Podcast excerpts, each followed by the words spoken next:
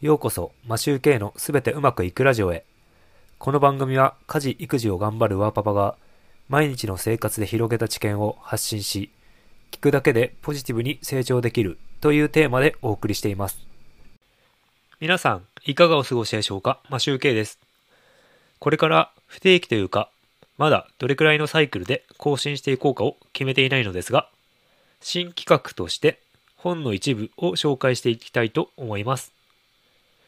本の一部と本の一部をかけて本の一部です。第1回目は、ワーママハルさんのサバティカルタイムからストレッチゾーンについてお話ししたいと思います。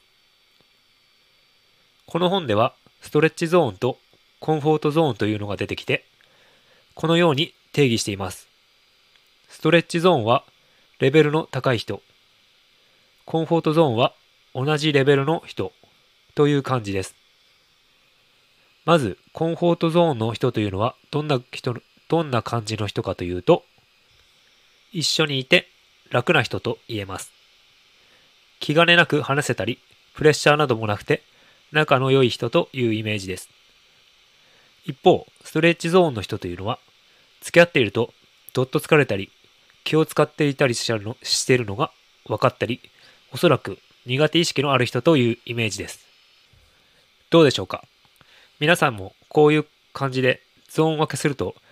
この人はコンフォートゾーン、この人はストレッチゾーンだという感じで顔が思い浮かぶのではないでしょうか。自分が疲れるのが嫌だから、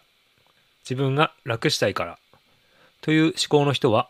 おそらくコンフォートゾーンに居続けたいと思っている人だと思います。ですが、コンフォートゾーンはいずれは人間関係が縮小していくと言われています。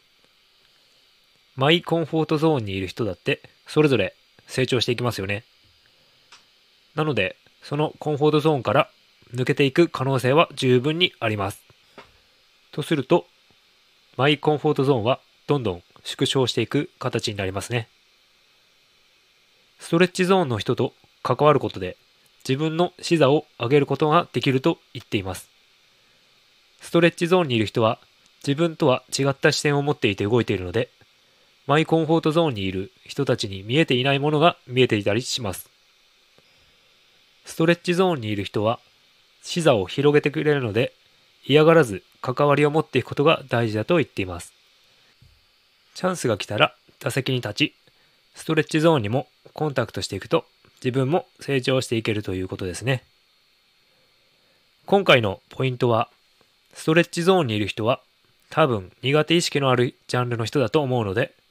自分から誘うことは抵抗があると思いますが、仮に誘われるようなことがあれば、その時は成長の機会をと思って踏ん張っていくのがいいかもしれませんね。今回、本の一部を紹介してみましたが、いかがでしたでしょうか？何かお役に立てればと思います。今回はこれで終わりたいと思います。